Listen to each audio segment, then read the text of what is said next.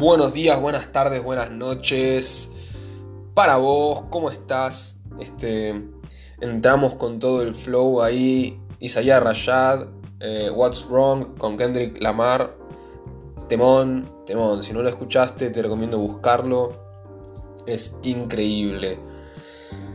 Pero bueno, no estás acá por la música. Mi nombre es Franco y soy el anfitrión de este podcast llamado Pelos en la Lengua. ¿Por qué? Porque justamente los pelos en la lengua son algo que incomodan para hablar. Si bien es un podcast orientado a temáticas abarcativas, holísticas y como de todo un poco, no hay nada que se quede fuera del banquete de pelos en la lengua. Ahora bien, acomódate que vamos a arrancar. ¿Cómo estás, Pipi? ¿Cómo viene esa semana? ¿Cómo viene ese día? ¿Cómo viene ese mes? Dame un segundo tengo unos mocardos y me quiero sonar la nariz. Qué poco profesional el chabón. ah, pero bueno. Este. Es un cierre de temporada esto. Episodio 10. Finalmente llegó este, este día, este momento. Eh, y para ser totalmente franco, eh, quiero contarte algo. Ya había grabado este episodio, lo grabé el domingo, ahora mismo estamos a martes. Lo grabé el, domingo o el sábado, no me acuerdo bien. Y tenía el objetivo de subirlo ayer lunes. Eh, ayer lunes tuve unas experiencias muy interesantes, las cuales me llevaron a querer regrabar el episodio porque había una noticia que me pareció buena agregar. Y nada, acá estoy, haciendo quilombo y grabando de nuevo. Pero bueno, Cierre de temporada, qué loco, 10 episodios. Parece que fue hace re poco que me pintó esto de empezar a hacer un podcast. Em, y el tiempo pasa bastante rápido. Pero sin entrar en eso, te voy a dar una breve introducción a lo que vamos a estar hablando hoy. Te voy a estar contando un poco las secciones que se vienen en la temporada 2. Vamos a estar hablando de cómo van a estar divididas esas secciones. Una novedad que no la quiero spoilear así de entrada, pero que va a cambiar mucho el formato del, podcast y bueno, también la esencia del mismo. Em, un amigo me había tirado de hablar un poco acerca de la duda en este, en este episodio, que sinceramente no sé si quiero hablar mucho de la duda o de mis dudas, que me parece mejor idea hablar de mis dudas en realidad. Pero bueno, vamos a ir viendo cómo se desarrolla. Eh, así que nada, este, arranquemos un poco con eso. A ver, arranquemos por la duda, porque la duda fue lo primero que sentí yo a la hora de empezar el podcast. Duda por qué. ¿De dónde surgía mi duda? Surgía para empezar de un gran miedo, una gran inseguridad eh, a la hora de querer transmitir esto que, intento transmitir a través del podcast. Que son mis experiencias en realidad, no es mucho más que eso. Y tampoco mucho menos. Pero, para empezar, duda de qué tanto me convenía exponerme a ese, de esa forma. Eh, porque me siento un poco expuesto. Más allá de por quién sea que vaya a escuchar esto, eh, yo sé que eventualmente van a haber episodios en los cuales tenga que hablar de otras cosas, como lo que tanto me piden que hable, que son de mis experiencias psicodélicas. Eh, y yo es algo que tengo muchísimas ganas. Pero bueno, nada, por supuesto está de fondo todo ese paradigma cultural acerca de la psicodelia y, y demás que me hace autojuzgarme a mí y sentirme inseguro. Pero eso es de a ratos, así que está todo bien. Obviamente voy a hablar de las drogas, me muero de ganas de hacerlo. Pero lo que voy es a que yo tenía dudas del cómo lo iba a hacer, del cuándo lo iba a hacer, del por qué lo iba a hacer. Y tenía dudas porque no confiaba en mis propias capacidades de llevar a cabo esto que quería llevar a cabo, que es un espacio en el cual yo me sienta suficientemente cómodo y libre para a través de mis palabras desnudarme y hablar de lo que se me cante el orto. Porque eso es lo que quiero que sea este podcast. Eso es lo que a mí me, enseñó pelos en la lengua, además de todo lo que transité a lo largo de este año hasta llegar al día de hoy. Libertad al hablar. Es algo que fui practicando mucho en los últimos años, pero que este año lo descubrí mucho también a través de mi escritura, en formas en las cuales no lo había pensado o no lo había visto antes, porque claramente carecía la capacidad de hacerlo, y, encontré eso, mucha libertad, mucha más libertad de la que estaba buscando tal vez, em, y libertad de responsabilidad. Entonces también siento que tenía miedo a tomar responsabilidad por un proyecto que a mí me gustara, porque eso implicaba confiar en mí, confiar en mis capacidades y hacer lo necesario para llevarlo a cabo. Entonces, ¿qué ocurre cuando dudamos de estas capacidades? Aparecen limitaciones. Limitaciones que en realidad no son 100% certeras o tangibles y reales. Son limitaciones que empiezan a crearse por esto, por la duda, por el temor. La duda y el miedo van totalmente de la mano. Muchas veces la duda se agranda y se alimenta más por dos cuestiones que son bastante interesantes de pensar. La primera es, eh, no además de no confiar en las capacidades, no creer que mereces aquello que querés y por eso se implanta la duda. Por ejemplo, eh, yo había una parte mía que no creía que merecía reconocimiento por todo lo que creo que puedo llegar a transmitir, em, por cuestiones intrínsecas a mí, eh, por miedo, por sentirme como muy disociado de lo que es lo real y así y demás. Esto estamos hablando eh, en el verano, principio de año, yo ya tenía la idea, a mí me surgió la idea del podcast en realidad a fines de noviembre del año pasado pero la fui pateando. Después fui pensando en hacer videos y tampoco me animaba porque exponerme frente a una cámara y hablar sin saber cómo hacerlo me daba cagazo. Y hasta que llegamos, creo que en febrero publiqué el primero o en marzo, no me acuerdo bien. Eh, y lo hice, que ese es el tema. Entre la inacción y la acción se encuentra la duda pero lo único que puede romper la barrera de la duda es el movimiento, es la creación, es el animarse, es el intentar. Y yo no creía que lo merecía. No creía que merecía tener este reconocimiento, tener este espacio. Más allá de si me escucha una persona o diez mil personas o nadie, em, eso es lo que yo creía que no merecía de algún modo. Y por otro lado, la duda se puede alimentar mucho a través de la falta de disciplina. A ver, falta de disciplina no te digo levantate 6 a.m. como un sargento y hace todo recontraestructurado y bla bla bla bla y no rompas nada de tu disciplina por nada del mundo. No, no. Pero la disciplina, al igual que como todo lo que estamos hablando últimamente en el podcast, es algo que se desarrolla, es algo que se entrena. Lo mismo pasa con los malos hábitos. Lo mismo pasa con la duda, lo mismo pasa con el miedo. Cuanto vos más alimentes algo, eso más, más se agranda, más se queda. Además de que a nivel neurológico hay un montón de cosas que ayudan a fortalecer ciertos patrones de comportamiento. Entonces, si vos, por ejemplo, seguís manteniendo ciertos malos hábitos durante mucho tiempo, lo más probable es que se arraiguen más. Es como ese dicho de dicho, no me acuerdo bien de dónde era, creo, que era una película, no sé. Pero que un personaje le decía al otro como que tenía miedo porque sentía que adentro de él había dos perros eh, y uno era bueno y otro malo y se estaban peleando, ¿no? Y le preguntó, ¿cómo voy a saber cuál es el que gana? Y el otro, el, el que le responde, todo heroico, lo mira a los ojos así firme y le dice, va a ganar el perro que alimentes más. y por más que sea muy graciosa la escena, porque me parece hasta algo eh, patética, pero es, muy certera, es muy cierto. Eh, los hábitos que más se arraigan, que más se fortalecen, que más crecen, son los que más alimentamos. Y la duda también puede volverse un hábito. El dudar de vos puede volverse un hábito. Voy a sonar los mocos de nuevo. Pausa, pipi.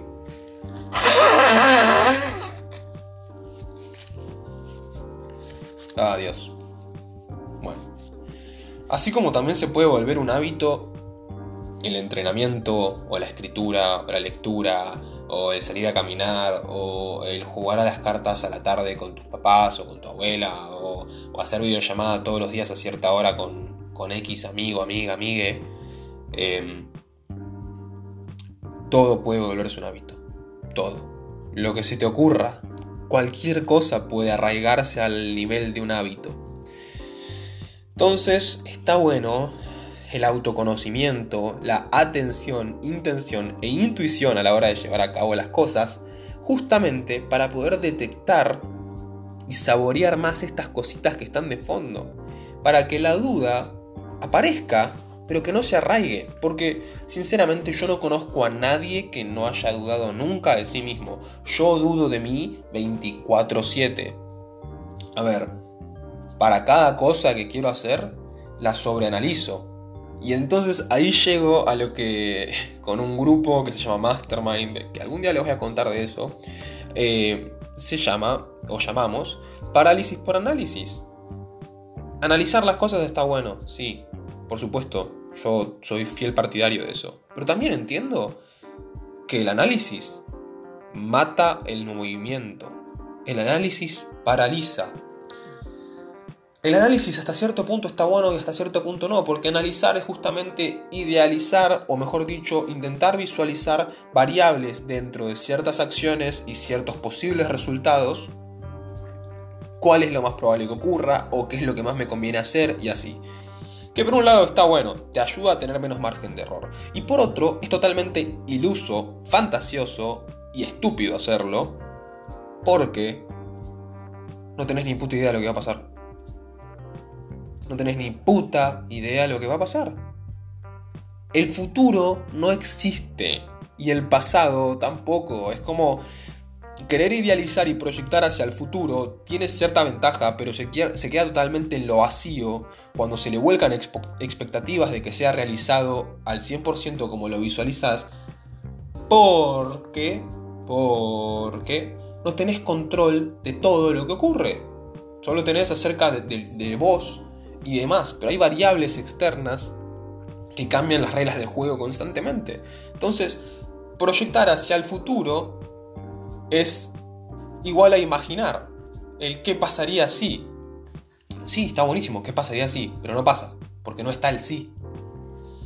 Ahora bien, si pensás que esto que dije es una tremenda pelotudez, puedes tener razón. No sé, la verdad es que no tengo idea. Pero, claramente, en este momento, en esta actualidad que estamos viviendo, nos encontramos en un escenario en el cual esto ocurre. ¿Cuántas personas podrían predecir que 2020 iba a ser un año de catástrofe a este nivel? Catástrofe, no sé si es una exageración tal vez la palabra catástrofe. Eh, odienme, quiéranme, no sé, no veo tan grave la situación COVID, eh, pero es un flash, es un recontra flash. Eh, creo que nunca me escuchaste hablar del COVID es un recontra remil reflash. Si vamos particularmente más a lo propio, es decir, Argentina, eh, es un recontra reflash, más de 150 días de cuarentena, o sea, dejó de ser una cuarentena. Em, y, y económicamente es un país que no tiene mucho más para dar. Pero no importa, no me quiero meter ni en economía, ni en política, ni en todo eso. Entonces, a lo que voy es a que, ¿quién podía proyectar que eso iba a pasar? Ahora me decís, no, porque mi primo que es astrólogo dijo que algo iba a pasar en el 2020. Sí, sí, todo lo que quieras, también la astrología puede predecir un montón de cosas, el tarot también, péndulo, lo que quieras. Puedes hacer registros akáshicos y preguntarle a algún maestro, lo que quieras. Pero, predecir que iba a suceder de esta forma, con estas variables, con estas condiciones, en las cuales se iban a afectar mundialmente un montón de cosas, es como medio fantasioso decirlo. Entonces, ¿qué está bueno? Está bueno analizar, pero entender que ese análisis no es algo real. Que ese análisis, al igual que todo lo demás, es una posibilidad dentro de todas las variables posibles. Y nada, eso, a partir de ahí accionar. Eh, no dejar de accionar. La acción es siempre mejor que la inacción. No tengo dudas de eso. No tengo dudas de eso. Eh, porque si no estás accionando por miedo a equivocarte, como me pasaba a mí a la hora de empezar el podcast, que digo, ¿qué carajo? Mirá si a nadie le gusta, mirá si me critican, pa, pa, pa, pa, todo ese rollo al pedo, insensato. Em, lo único que estás haciendo es quedarte en el qué pasaría si. Y además, haciendo un paréntesis, el fracaso no existe como tal. El fracaso es, es equivalente al aprendizaje. Podés fracasar en el sentido de que podés no obtener el resultado esperado según lo que ibas a hacer, ¿no? Entonces ponele, si yo, ay, qué ejemplo tan estúpido, ¿no? Pero ponele que quiero correr 100 metros llanos, ¿no? Entonces, si los quiero correr, no sé cuánto es un, tiempo para correr 100 metros llanos. Ponele que los quiero correr en 20 segundos, ¿no? Entonces yo entreno, entreno, pim pum pam, voy, corro 100 metros, los corro en 22. Para toda la preparación que hice y para mi objetivo y para cómo estaba entrenando, probablemente diga fracasé. Y sí, porque no logré el objetivo que me había puesto en base a mis expectativas irreales de una posibilidad. Pero por otro lado, ese fracasé es un buenísimo. Aprendí cuáles son mis capacidades actualmente, lo cual no quiere decir que me condicionen para que después no mejoren. Aprendí cómo ese tipo de entrenamiento puedo mejorarlo para correr eso en menos tiempo y así puedes aprender un montón de cosas. El fracaso es el equivalente al aprendizaje. El fracaso es hermoso. Si yo no pudiera fracasar, me sentiría totalmente vacío. Aguante fracasar, aguante caerse, aguante darse la cabeza contra la pared, aguante equivocarse. Me parece algo precioso que tengas la posibilidad, que yo tenga la posibilidad de equivocarme tantas veces como sea necesario. Porque de eso se trata. Creo que esto ya lo dije en otro podcast, pero un amigo una vez hablando me dijo, mira, un experto en su campo es una persona que cometió todos los errores posibles. Y es así. Es así, yo creo mucho en eso. Em, equivocarse es aprender. Y hay que dejar de lado la duda frente a eso. Porque nos, nos roba posibilidades. Al menos a mí me pasa que cuando dudo mucho me pierdo posibilidades. Últimamente estoy aplicando mucho jugar, ¿no? Por ahí me escuchaste mencionar las palabras que juego Em, constantemente. Pero juego muchísimo, yo juego todo el día. Ahora mismo esto para mí es un juego. Estoy jugando a apretar botones. Cuando interactúo con otras personas, cuando, no sé, estoy escribiendo, cuando estoy estudiando, lo que sea. Tomarlo como un juego me ayuda un montón. Y lo hace más entretenido también. Pero a lo que voy con esta experiencia del juego... Perdón. Eh, cuando querés hacer algo, por ejemplo, pensá en, bueno, qué sé yo, o sea, te agarra duda y, decís, ay, no sé si lo voy a hacer por esto, por esto, por lo otro, y bla, bla, bla, bla, bla. Y de repente agarra y decís, bueno, no sé lo que va a pasar, estos son mis miedos, pero yo me voy a poner a apretar botones y ver qué pasa. Y está bueno, porque los resultados muchas veces nos sorprenden cuando nos animamos. Ah, mucho moquito hoy.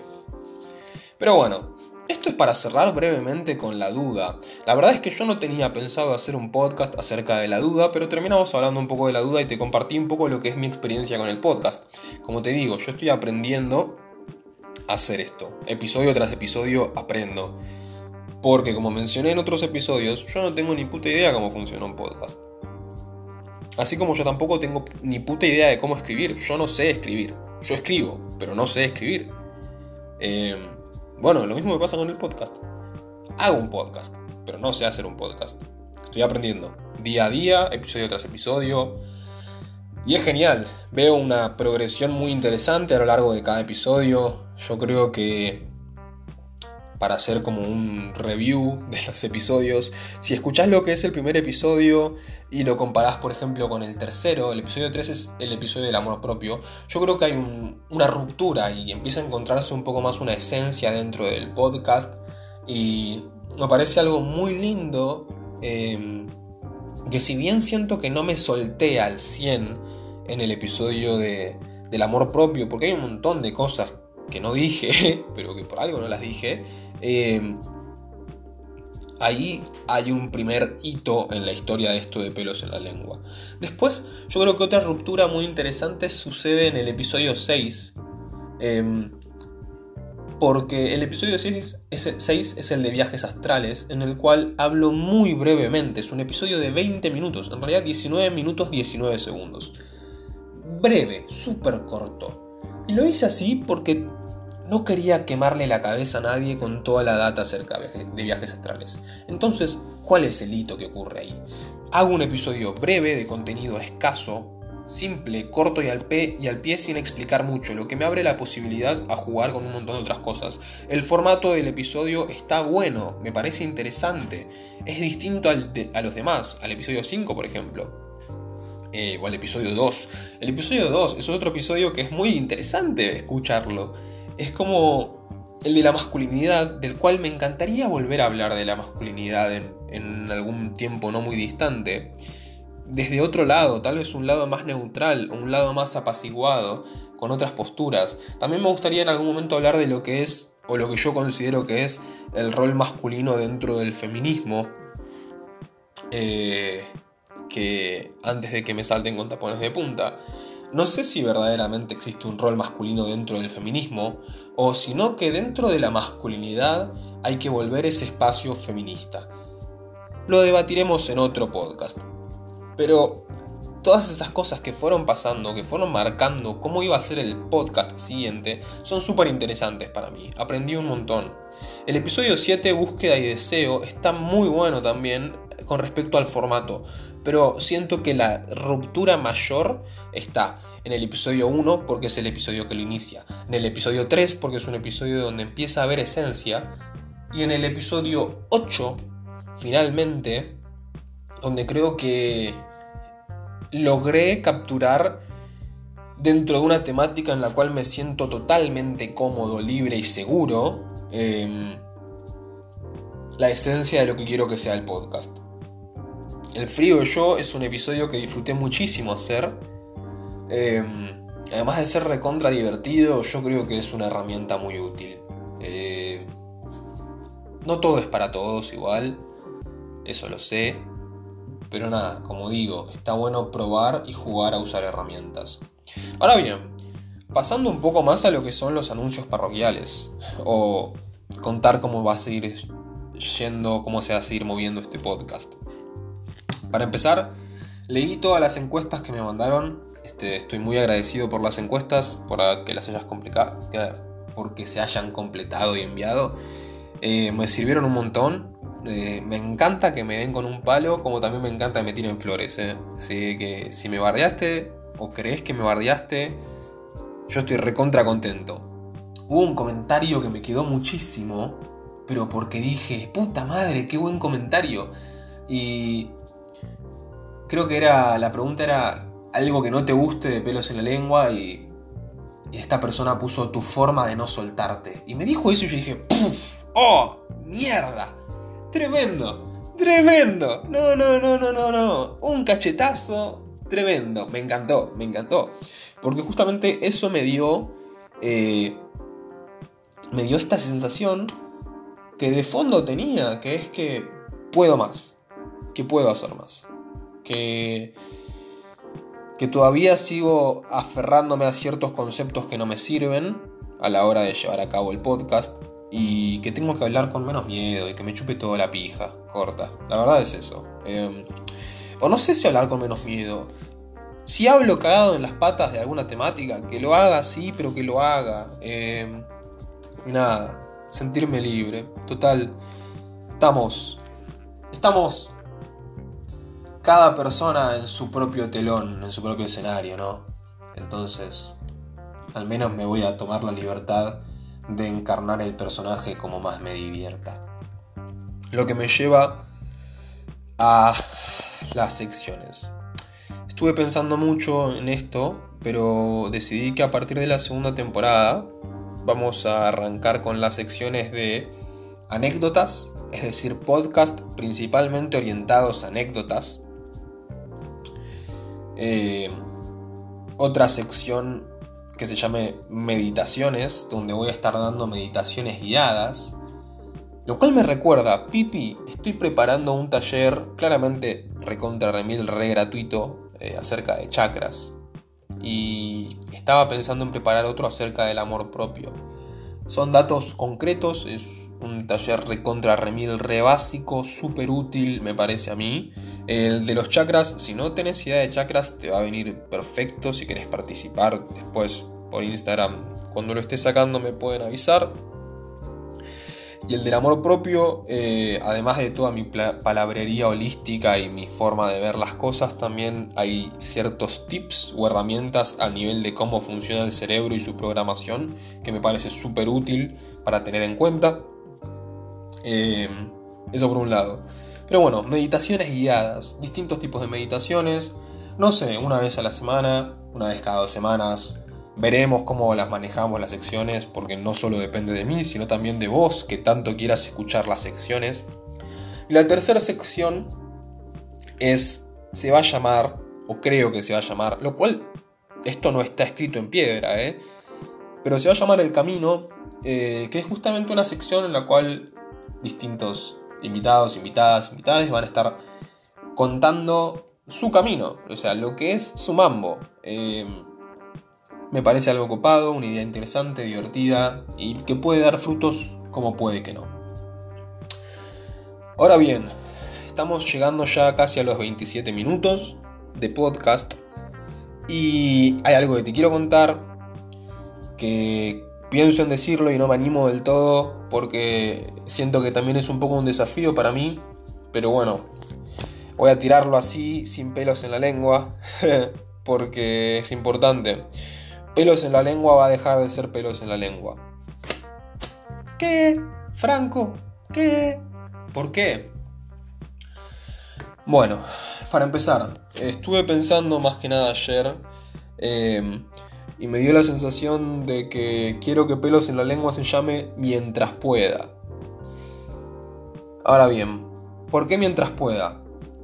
¿O por qué quiero cambiar el nombre? Vayamos por partes. Primero, siento que Pelos en la Lengua fue un nombre totalmente heredado para algo mío. Que en una primera instancia dio chispa, vida, un inicio a esto que quería crear, a este espacio del cual hablaba más en el principio. Em, y está bueno. El nombre me encanta, me parece recontra copado. Pero no me parece totalmente propio y original. ¿Por qué? Porque Pelos en la lengua surgió a base de una frase que me decía mi papá de chico cuando le quería decir algo y no me animaba. Habla sin pelos en la lengua, me decía él. O como decía su abuela Odilia, habla sin pedos atajados. Pero bueno, nada, pelos en la lengua, nada. Fue algo que escuché mucho a lo largo de mi infancia. Eh, mi, abuela le decía eso a mi papá, de hablar sin pelos en la lengua, que se saque los pelos de la lengua para hablar y todas estas cosas. Entonces, si bien es un nombre hermoso y súper interesante, porque plantea el espacio a esto, a sacarse los pelos de la lengua, eh, uh, sed. Me da esta sensación de que es algo heredado.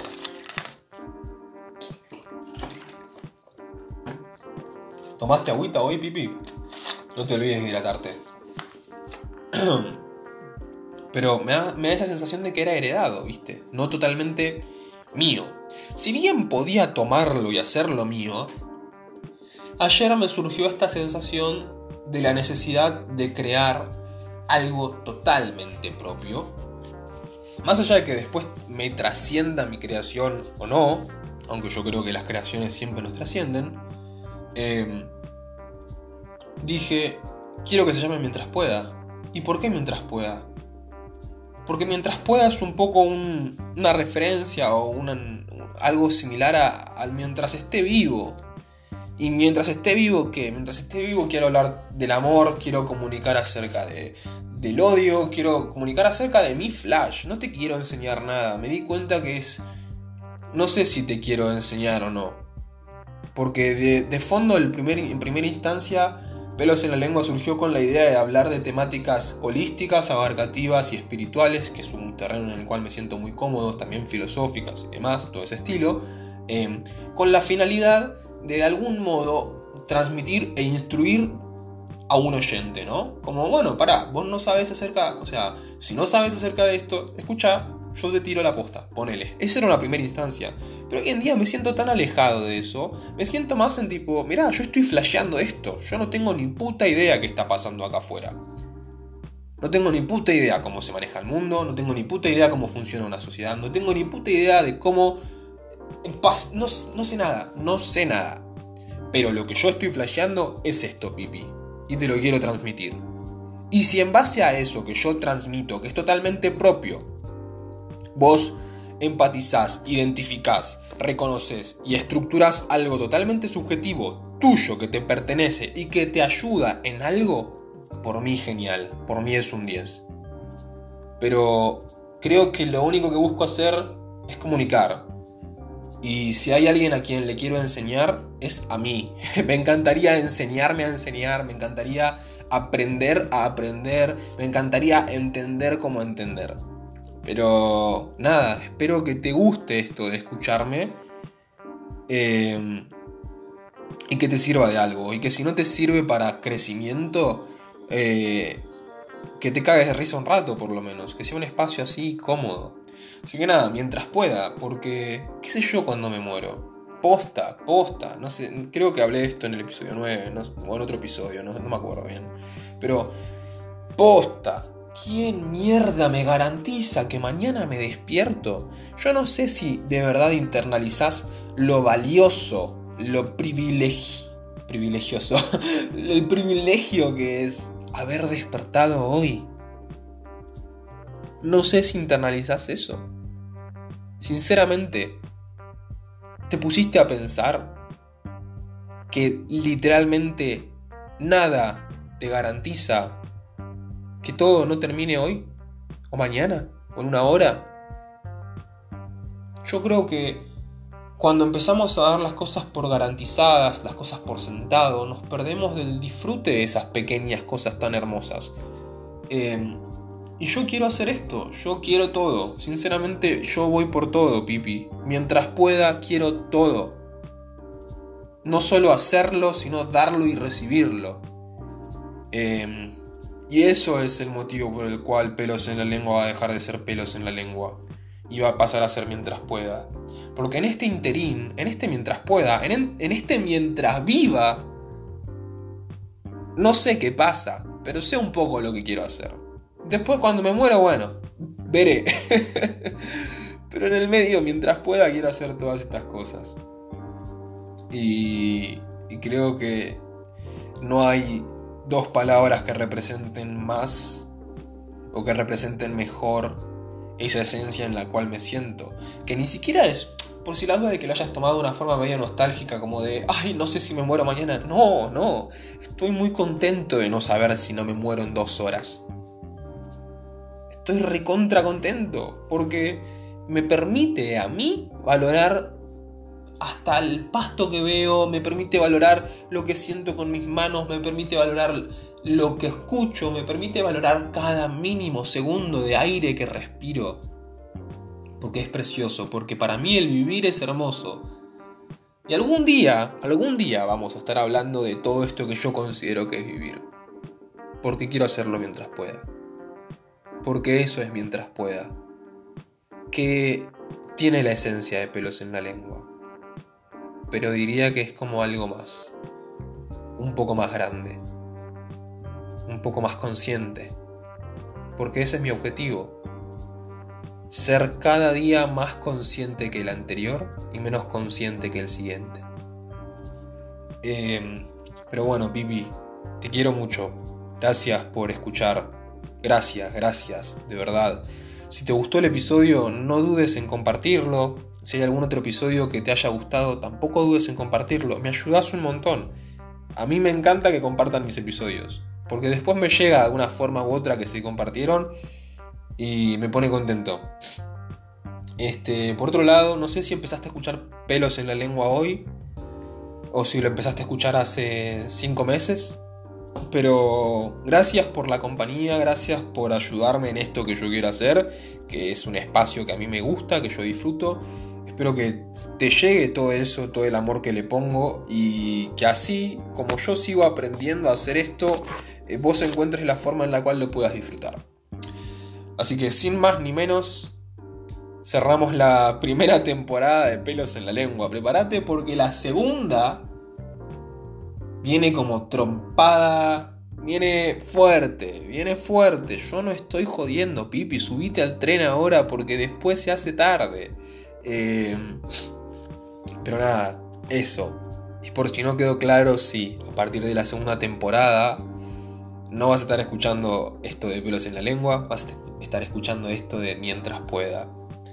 Así que ahora bajo el telón y apago la luz y antes de irme te pregunto, ¿te acordaste de respirar hoy?